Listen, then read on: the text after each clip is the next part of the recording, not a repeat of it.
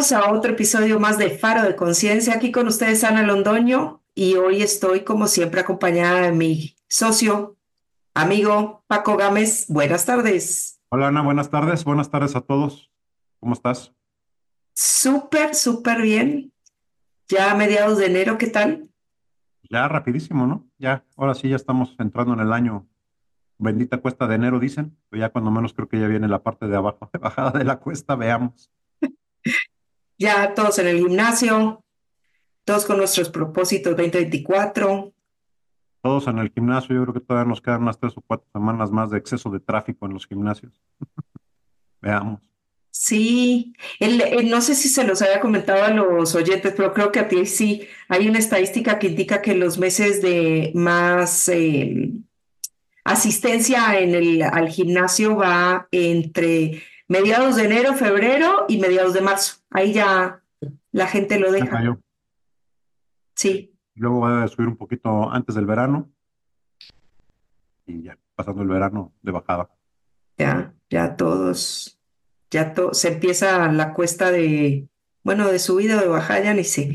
En fin, les recordamos a nuestros oyentes que nos pueden encontrar en arroba galopartners eh, ya estamos en todas las redes sociales, TikTok, Instagram, Facebook, LinkedIn. ¿Qué más me falta? Ah, Twitter o X. Ya estamos en todos lados, Ana. Vamos, vamos, todavía van a ver algo de las publicaciones un poco fragmentadas y quizás un poco inconsistentes todavía, pero estamos ahí aprendiendo, trabajando y todo. La intención de estar en redes más que nada es aportar contenido de valor, ¿no? Y compartir un poco de lo que hacemos y eh, pues información que sea útil para nuestros escuchas. Excelente. Y también nos pueden encontrar en nuestra página www.galopartners.com.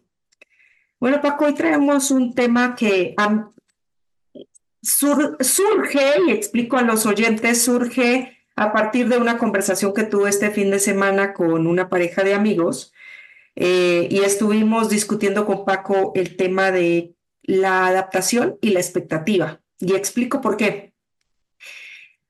Muchos de los cambios en los que nos enfrentamos en el día a día en nuestras vidas y demás se ven truncados o afectados o se nos hacen mucho más difíciles porque la expectativa que traemos es una expectativa medianamente irreal, hay veces muy irreal, y eso hace que nuestro proceso adaptativo pues entre en conflicto con lo, el proceso normal eh, y, el proceso de resiliencia que tenemos los seres humanos cuando nos estamos adaptando a una nueva realidad o a un cambio en nuestras vidas.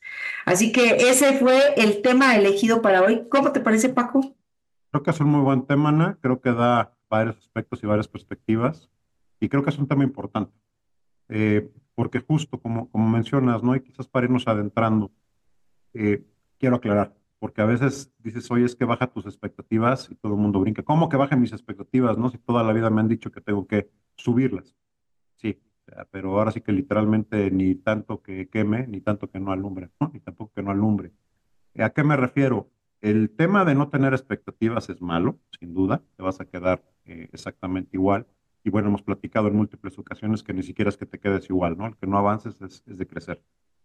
Pero también cuando esas expectativas las haces irreales, las haces fuera de poco, están exageradas, es una receta para la infelicidad. O sea, porque no va a haber manera de que las llenes, porque no va a haber manera de que estés contento, porque no va a haber manera de que las satisfagas, pues te estás literalmente condenando.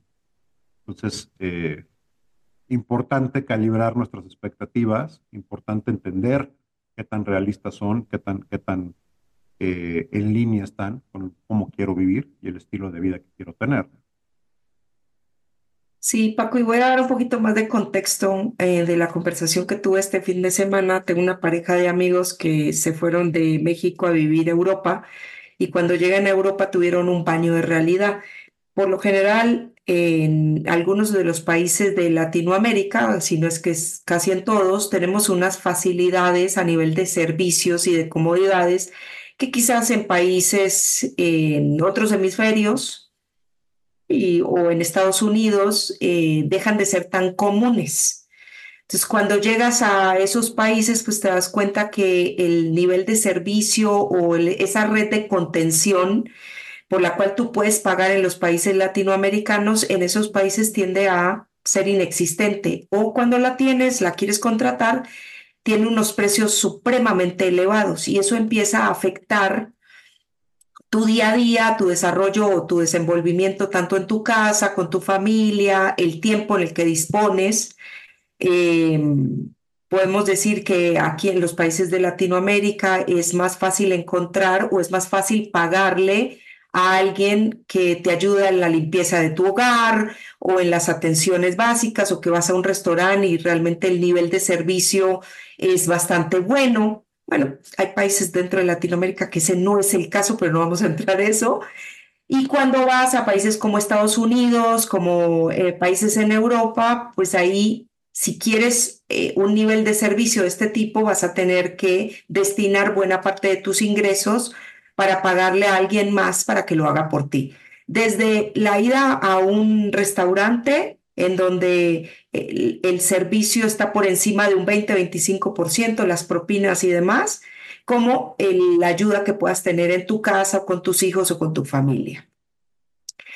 Eh, estos amigos han pasado ya, creo que son cuatro años viviendo en Europa y pues eh, su proceso adaptativo ha sido eh, al principio bastante traumático y ya empezaron por aceptar que las bondades de los países eh, del otro hemisferio o digamos europeos eh, hay que compensarlo también con las carencias que uno puede tener si uno compara los países latinoamericanos o al menos lo que puede llegar a ser un Colombia, Perú, eh, México, en donde tienes ese nivel de servicio eh, por encima de lo normal, ¿no?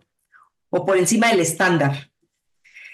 Y bueno, esta gente tuvo un proceso adaptativo traumático, ahora ya están mejor, dándose cuenta que en este país donde ellos viven, pues el nivel social, eh, eh, digamos, hay más socialismo, entonces por la módica cuota de un 40%, 42% de tus impuestos, tienes salud incluida, tienes el estudio de tus hijos, eh, viven en, en zonas en donde no se requiere seguridad privada porque son zonas seguras y demás, pero tuvieron que transitar precisamente por ese camino que es darse cuenta que no te puedes llevar tu mundo a otro mundo, y alinear esas expectativas. Entonces, ese es el contexto.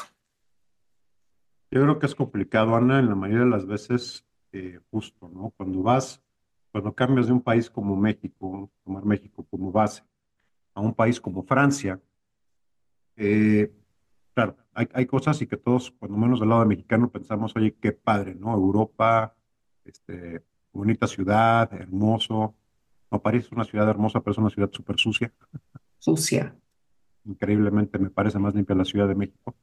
Pero bueno, te- tema aparte, eh, yo creo que son contextos diferentes, son situaciones diferentes porque justo, si tú te mueves de un cierto nivel en México, en el cual tienes acceso a ayuda doméstica, a quien haga la jardinería, a servicios de plomería, todo este tipo de temas, eh, vas y comes en un restaurante y recibes un excelente servicio por un 15% de, de propina, eh, donde estás acostumbrado a ese tipo de nivel, y llegas a Francia donde de entrada el servicio, la atención en los restaurantes no es buena, eh, casi te hacen el favor de atenderte, esperan propinas del 20%. No hay manera de que consigas ayuda doméstica a un precio razonable. Eh, la mayoría de las personas tienen que hacer su propia jardinería porque pues, es carísimo pagarle a alguien porque lo haga. Sientes que estás perdiendo un montón y probablemente lo estés haciendo. Ahora, el tema es que yo creo que es justo, y, y por eso quiero hacer el punto, de cuando empiezas a comparar el caso individual contra el caso del grupo, contra el grupo de la sociedad, contra la sociedad.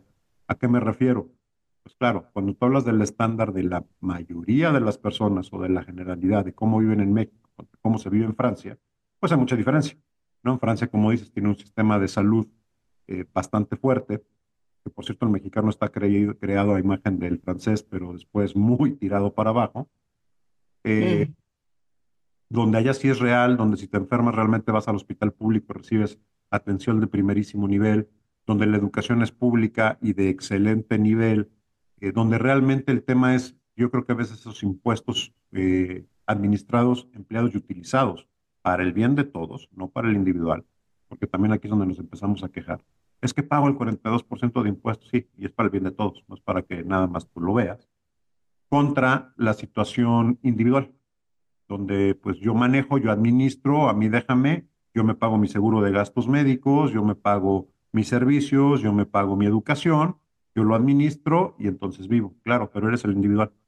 Entonces, ese es el tema, ¿no? Te comparas lo que tú tienes como individuo en México contra lo que tiene la sociedad en, Francia y quieres hacer un híbrido, pero un híbrido a, conveniencia tuya. Y pues no va a funcionar así porque justo eres la excepción, no, no el promedio, no la mayoría, no el sistema.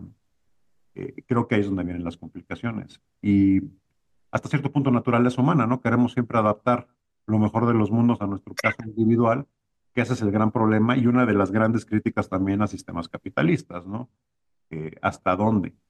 Creo que también hay mucha discusión, me hiciste recordarme cómo está la situación, por ejemplo, ahora en Argentina, cómo está la situación en algunos países en Latinoamérica, donde están yendo hacia el otro lado, ¿no? Inclusive se habla de anarcocapitalismo. Dejemos que el mercado se regule y se maneje solo y que el Estado no le meta las manos a nada porque no administra bien las cosas no estoy aquí, no tengo, no voy a tomar una postura a favor o en contra de lo que se dice. Mi punto es, pues simple y sencillamente estás comparando sistemas y realidades diferentes, ¿no? Y como en uno o en otro, siempre queremos lo mejor eh, de todos los mundos, ¿no? Y, ese es el tema. O sea, lo mejor para quién, para mí. Bueno, pues sí, pero tengo otros tantos millones de personas por las que tengo que ver y por las que tengo que cuidar, ¿no? Sí, Paco, y, y sin ánimo de desviar el tema, me, se me viene también una, una situación en mente cuando queremos tener la mejor, lo mejor de todos los mundos y, y aplica para todo tipo de cambio, todo tipo de nuevo camino que emprendamos. Si tú vas a iniciar una nueva relación, entonces tú quieres lo mejor de la relación que dejaste, que por algo la dejaste, pero ya no te acuerdas, y lo mejor de la relación que quieres tener, o sea, la expectativa futura, y resulta que pones a ese pobre ser humano, pobre criatura con la cual vas a iniciar una nueva relación, tratando de ser lo mejor de la relación que pasaste más lo mejor de la relación que quieres tener a futuro, y pues por algún lado vamos a fracasar porque la expectativa es irreal. En, México tenemos un, dicho popular, ¿no? haciendo referencia a los becerros precisamente, que dice que quieres mamar y dar tope, ¿no? Quieres comer y, a la vez estar golpeando a, la mamá, ¿no? A la vaca. Y sí, precisamente, o sea, es que quieres de todas, todas, corazón. Sí, y como tú dijiste bien al principio, no es cuestión de bajar tus expectativas, ¿no? Tus expectativas siempre pueden estar altas, pero sí tener como un shot o un bañito de realidad eh, y, y, dejar de ver solo por ti, porque cuando tú estás iniciando una, buena, una nueva relación, pues también tienes un ser humano enfrente tuyo que, que tiene también aspiraciones sea, no es que estás teniendo una nueva relación con un robot o con la inteligencia artificial que la puedes ir modificando. No, y que yo creo que como todo en la vida hay que tener claro siempre cuál es el intercambio que estás haciendo, ¿no? Y que estás dando. Que, ok, voy a dejar de tener ciertas comodidades, pero tengo cierta seguridad. O sea, a lo mejor estoy perdiendo en servicio, pero estoy ganando en seguridad.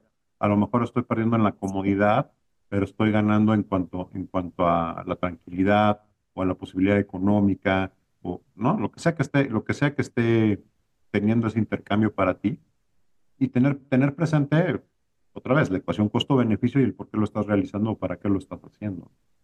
Eh, teniendo también claro y teniendo en cuenta que no te lo vas a quitar encima. absolutamente todo tiene sus pros y sus contras y es inclusive hasta una ley universal, ¿no? Todo tiene dos caras y todo tiene un opuesto. Entonces, eh, pues no perder de vista precisamente, ¿no? Así es, es hasta necesario, ¿no? Que, existe esa oposición.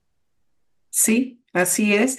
Y cuando hablé con estos amigos el fin de semana, recordé de mi estancia en Chile, para los oyentes y escuchas que no, no me hayan escuchado en podcast anteriores, pues yo tuve una época de mi vida donde viví en en Santiago de Chile y en donde lamentablemente fue muy infeliz. Y hoy en día me doy cuenta que fui muy infeliz, eh, pues las condiciones no estaban dadas como para que fuera fácil para mí, pero encima de eso yo me la compliqué bastante con una expectativa bastante irreal, porque uno no puede llegar a un país o llegar a una, a una nueva, a un nuevo sistema de vida o una, no sé cómo decirlo, con la expectativa de poder traer lo mejor del mundo anterior y, pues la realidad es que yo quería cambiar a, todos los chilenos y, y, pues no me fue posible. no, claro, no me fue posible. Salí eh, bien deprimida de Chile y la verdad es que yo le echo la culpa a Chile, la culpa no la tiene Chile, la culpa la tuve yo porque precisamente yo me compliqué ese proceso de adaptación y nunca acepté que yo estaba en un nuevo país y que pues mis usos y costumbres quizás tenían que ser modificados porque la cultura alrededor mío pues, había cambiado. Y sí me la hice bien difícil. Y muchas veces, la mayoría de las veces es lo que ocurre, no es que el problema es que nos cerramos. Entramos en una situación donde estamos muy incómodos con la incomodidad donde no nos podemos adaptar y ni siquiera tenemos la apertura de hacerlo, y además ponemos el foco precisamente en lo mal que me la estoy pasando y lo terrible que estoy haciendo, que estoy en esto, y nunca nos damos la oportunidad de decir, bueno, ¿qué puedo aprender? ¿Qué puedo hacer diferente? ¿Qué puedo cambiar? De nuevo, el poder hacerte preguntas importantes y poderosas o de enfocarte en la tragedia y pues solamente vas a ver eso, ¿no? Tragedia y más tragedia, eh, no bajas los, los, no bajas en un buen sentido, o sea, no, y no, déjame cambiar eso, no adaptas las expectativas que traes a la realidad que estás enfrentando, buscando cómo sacarle provecho.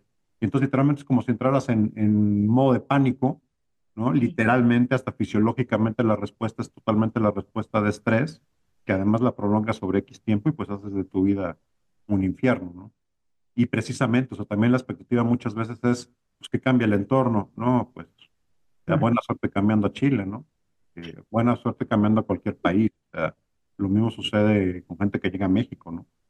Que, bueno, no porque sea mexicano, pero la verdad es que conozco poca gente que se haya ido de México enojada. Como también en otros países, lo mismo en Colombia, lo mismo en Brasil, la verdad es que conozco poca gente que después de que te das la oportunidad de entrar, de conocer y de adaptarte, te sigas sintiendo inconforme, ¿no? Y yo creo que lo mismo debe pasar en cualquier país. Europa, donde tú me digas. El tema es de nuevo, desde dónde estás adaptándote o queriéndote adaptar, desde dónde estás viendo las cosas y qué tanta apertura real tienes de vivir algo nuevo y de experimentar algo nuevo. Yo creo que, mm. bueno, cosas que uno aprende, ¿no? Yo ahora cuando me siento incómodo con ese nivel de incomodidad, pues más bien es, ah, caray, creo que estoy a punto de aprender algo o estoy a punto de que la vida me dé una lección y he aprendido a dejar que me las dé de buena manera, ¿no? Porque de que te la va a dar, te la va a dar. Sí, sí. De ti depende de si pasas este, con una calificación normal o te vas extraordinario, ¿no? Entonces. Sí, sí, flojito y cooperando. Mejor flojito y cooperando y. ¿no? No, no, sí. no, se hagan la experiencia y la vida más pesada de lo necesario. Estoy totalmente de acuerdo contigo. Yo sí me negué a todos esos aprendizajes que tenía Chile para mí y vine a aprender después de, em, de una forma difícil, pero bueno, el aprendizaje ya nadie me lo quita y hoy sí digo, hay que entrar a cualquier situación que, que o tú mismo te pongas enfrente o las condiciones de la vida te den, porque también yo fui la que elegí irme a Chile, o sea, a mí nadie me puso ahí en contra de mi voluntad. Y es interesante, Ana, y comparto con la audiencia, ¿no? Porque a mí me pasó, yo, yo me fui a vivir a Brasil, estuve por allá casi cuatro años. Tuve un proceso de adaptación en Brasil, claro. Eh, la infraestructura es diferente, los servicios son diferentes, la fiscalización en Brasil es muy diferente, no te puedes comprar un chicle si no tienes eh, tu número de, de fiscalización. Eso tarda un proceso, no es burocrático. En fin, tiene su, tiene su problemática como cualquier país eh, otro idioma. Cuando cualquier país latinoamericano y otro idioma además, ¿no? Que además no hablaba cuando, cuando recién llegué. Entonces, todo, todo, así de bonito y complicado. ¿Tuve mi proceso? Sí. ¿Tuve mis berrinches? Sí. ¿Hubo momentos en que los detesté y demás? Sí. Yo regresé enamorado de Brasil, la verdad, y hasta la fecha eh, extraño muchas, muchas cosas, ¿no? Lo interesante y lo que platicar es, me costó más trabajo adaptarme de regreso a México que lo que me costó llegar a Brasil, siendo mexicano y habiendo vivido la mayor parte de mi vida. Y eso fue una experiencia bien interesante porque justo, ay, ¿cómo te está costando? Pues te juro que me está costando volverme a adaptar. O sea, es impresionante cómo estar fuera cuatro años te puede cambiar, te mueve, si te das la oportunidad, tus expectativas, tu manera de vivir, tu manera de hacer las cosas, y de repente regresar a lo que era tu casa es más complicado y me costó, o sea, me costó adaptarme otra vez al tránsito de la Ciudad de México, me costó adaptarme a tener que manejar para cualquier cosa, me costó adaptarme a las distancias y a los tiempos, me costó adaptarme inclusive de nuevo a las personas, ¿no? A la manera de ser, a la, manera de hablar, etcétera, siendo mexicano y amando mi país y todo. Y mi punto es, pues sin duda, es un tema de, de cómo te adaptas, de cómo modificas. Eh, traía la gran ventaja de haber tenido la experiencia en Brasil. Dije, bueno, a ver, espérame, me la estoy complicando yo solito qué es lo que tengo que cambiar, ¿no? ¿Qué expectativas tengo que modificar? ¿Qué cosas realmente me aporta estarme complicando la vida y qué nada más me estoy martirizando por amor al arte, ¿no? Y una vez que identificas eso y te das la oportunidad de abrirte y moverte, pues empieza a caminar de, de vuelta, ¿no? Pero sí, cosa interesante, me costó más trabajo adaptarme de regreso a México de lo que me costó en Brasil. Qué interesante y, y Pusiste uno de los temas más álgicos de la Ciudad de México, que es el tráfico, que es una de las cosas que más ponen a la gente incómoda en esta ciudad. Y la realidad es que pues eso no va a cambiar. Eh, lo que puede llegar a cambiar es tú cómo lo veas, tú cómo lo vivas. Y cómo te adaptes. O sea, yo creo que es una de las, como bien dices, una de las mayores críticas a esta ciudad y para los que vienen de visita es que el tráfico en la Ciudad de México es, sí, sí, es impresionante. Sí, sí es molesto, sí. A mí la ciudad me encanta. O sea, la realidad es que a mí me encanta. Oye, ¿por qué vives ahí? Es que sí, es un desastre de ciudad, sí, este, sí es una bronca. Es que cómo pueden vivir ahí, no sé, pero somos veintitantos millones viviendo aquí, ¿no? Así de imposible es vivir aquí. Eh, pero tiene su magia. Y, de nuevo, creo que mucho es justo cómo te adaptas, qué le buscas, este, qué le ves, eh, desde dónde lo ves, ¿no? Sí, cómo te haces la vida agradable. O sea, ¿qué haces en esos tiempos muertos? Una vez que estábamos eh, revisando el cambio de una oficina, eh, cuando yo estaba en el área corporativa, bueno, en, una empresa, em, estábamos revisando cambiar la oficina de un lugar de la ciudad al otro y uno de los temas que eran más álgidos era el tiempo que las personas iban a pasar en el transporte público. Y eso me dio la oportunidad de investigar cuánto tiempo en promedio eh, un, residente de la Ciudad de México pasa en el transporte. Resulta que cada trayecto, esto hay que multiplicarlo por dos porque es un trayecto de ida y otro de regreso, cada trayecto en promedio se le va a una persona normal 74 minutos por, 76 minutos por trayecto. Esto quiere decir que son 158 minutos al día que una persona está subida en un transporte para llegar a su destino, para ir y regresar de su trabajo. Esto divídelo por 60 y son dos horas largas que tiene una persona subida en el transporte. Ahora, ¿qué haces con ese tiempo? Pues tienes un montón de cosas que hacer. Como escuchar el podcast de Faro de Conciencia. y aprovechar muy bien el tiempo. Así es.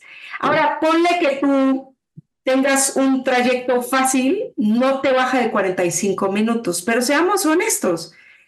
Hoy en día, con la complejidad de las ciudades, principales ciudades en el mundo, yo no creo que nadie se gaste menos de 45 50 minutos, así sea en transporte público, así sea en metro, así sea en bus, así sea en autobús, tren, lo que sea no, te baja de 45, 50 minutos. Entonces también todo lo tienes que ver con una gota de realidad de lo que hoy en día se nos representa. Tú puedes decir, bueno, pero yo ahora ya no estoy gastando ese tiempo porque yo trabajo ya desde mi casa. Pues bien por eso, ¿no? O sea, ya la verdad es que tenemos alternativas de poder trabajar desde lugares más remotos en donde no tengamos que trasladarnos todos los días a la oficina. Y ojo, eso requirió un proceso de adaptación. También. O sea, también. ¿no? Y hubo gente que se adaptó muy bien y ya vemos otros que no. que, sí necesitamos salir de la casa. O sea, todo bien, o sea, de nuevo, es un proceso de adaptación y es un proceso de expectativas, ¿no? Yo creo que el, tema es que vivas acorde o, y setees tus expectativas acorde, ¿no? Oye, no puedo cambiar mi vida, bueno, cambia tus expectativas, o sea, pero tienes, tienes dos palancas de dónde mover la ecuación, ¿no? Sí, y planea, planea lo que tú quieres, porque al final del día, pues, hay cosas que son lo que son eh, y pues ya lo que resta es lo que tú puedes o, tú cómo las quieres ver y cómo quieras. Y ese es un punto enorme, Ana, cómo lo quieras ver, porque de nuevo, ¿en qué te estás enfocando? Le quieres seguir encontrando, pero somos bien creativos y tenemos una creatividad, todos somos creativos, ¿no? Eh, ¿No me creen? Ah, a ver, encuéntrale peros. Nada más dime todas las razones que tienes para poner el pero a eso que te molesta. Y te garantizo que te va a fluir una cantidad de ideas tremendas. Ahora, el tema es precisamente eso, te estás enfocando en encontrarle todo lo malo y se lo vas a encontrar. ¿Qué pasa si cambias un poquito la perspectiva y te enfocas en encontrar qué te puede enseñar, cuál es la oportunidad, qué puedo aprender, cómo lo puedo hacer mejor, cómo lo aprovecho más? Y seguro también vas a encontrar respuestas, pero es, es cosa de cómo hagas la aproximación y desde dónde lo quieras ver, ¿no? Vas a quemar igual o más energía, pero te va a ser más, más provechoso. Así es, y, dejarnos sorprender, ¿no? Sorprender con, con lo que podamos eh, aprender, con lo que podamos, eh, eh, lo que podamos expandir nuestro conocimiento, al punto de cuando yo salí de Chile y, y, llegué a la Ciudad de México, pues a mí todo me parecía maravilloso, pero no era porque fuera maravilloso per se, claro que sí. Sí, sí, lo fue, pero dije, he sido tan infeliz que a partir de este momento voy a ser la persona más feliz del mundo. Y la verdad es que, pues sí, hay temas con los que te tienes que adaptar porque hay temas operativos de la ciudad, de las culturas y demás con los cuales tienes que aprender a convivir y vivir. Pero yo desde que llegué dije, no me vuelve a pasar. Y mira, la realidad es que yo cuando menos, cuando veo en general, no debería hacerlo general, pero en general, de la incomodidad, del reto, eh, es de donde salen siempre aprendizajes, cosas creativas, oportunidades, este, etcétera, ¿no? Desde la comodidad, siempre lo que salen son vicios, malas prácticas, este, cosas raras, porque justamente, ¿no? Entonces, eh, pues también ese es un tema, que lo que mencionaba más temprano, si estás en una situación que te está incomodando, si estás en una situación que te está retando, alégrate porque, porque es una oportunidad de aprender y es una oportunidad de crecer, ¿no? Y cuando no las tienes es cuando la gente de repente empieza a caer en vicios y cosas raras, porque pues, precisamente, ¿no? lleva el aburrimiento y lleva otro tipo de problemas. Así es, Paco. Me encantó este tema. Eh, yo creo que una de las cosas que le podríamos dejar a nuestros oyentes eh, es cuando se enfrentan a una situación de cambio y los estén incomodando mucho, tengan presente primero que es una oportunidad de crecimiento, que esa situación per se algo les va a enseñar. Eh, segundo, que las cosas muchas veces son como son y lo que podemos nosotros modificar es cómo lo veamos y la expectativa que tengamos. Y tercero, que no lo discutimos, pero para mí es un pilar de vida, la felicidad no está fuera de ti eh, la felicidad viene de adentro. Entonces es mucho como, lo, como tus pensamientos te están llevando al punto donde quieres llegar. Tú puedes querer llegar a, un punto muy infeliz o a un punto muy feliz, de mucha armonía y bienestar. Eh, parte de adentro de ti, no parte de la ciudad donde estés, los impuestos que pagues, eh, quién te rodee, es mucho de adentro, qué traes adentro y cómo lo estás procesando. Esos serían mis tres puntos, Paco, y estoy seguro que tú quieres complementar. No, me encanta este último punto que mencionas, Ana, totalmente de acuerdo. O sea, vivan de adentro hacia afuera y generen lo que quieren de adentro hacia afuera, no al revés, no dejen que el, que el entorno los moldee o los haga. Y yo, yo cerraría nada más reforzando este punto, ¿no? Eh, cambia tu vida, ¿no? A lo que tú quieres, cambia, y si no, cambia tus expectativas, pero no vivas en una eterna eh, condena autoimpuesta que te lleve a la infelicidad, ¿no? Al contrario, se trata de ser feliz, tenemos una sola vida, diseñala, disfrútala, vívela y gózala. Ese sería mi, mi cierre. Pues gracias Paco y gracias a todos los que nos acompañaron en otro capítulo más de Faro de Conciencia. Les recordamos que nos pueden encontrar en todas las redes sociales por arroba galopartners o en nuestra página de internet www.galopartners.com. Como siempre, agradecidísimos Paco, gracias a ti por tu compañía y nos escuchamos la próxima semana. Gracias a todos que nos escuchas. Excelente resto de la semana. Un abrazo. Come on, clap. Let me hear you clap. Everybody clap.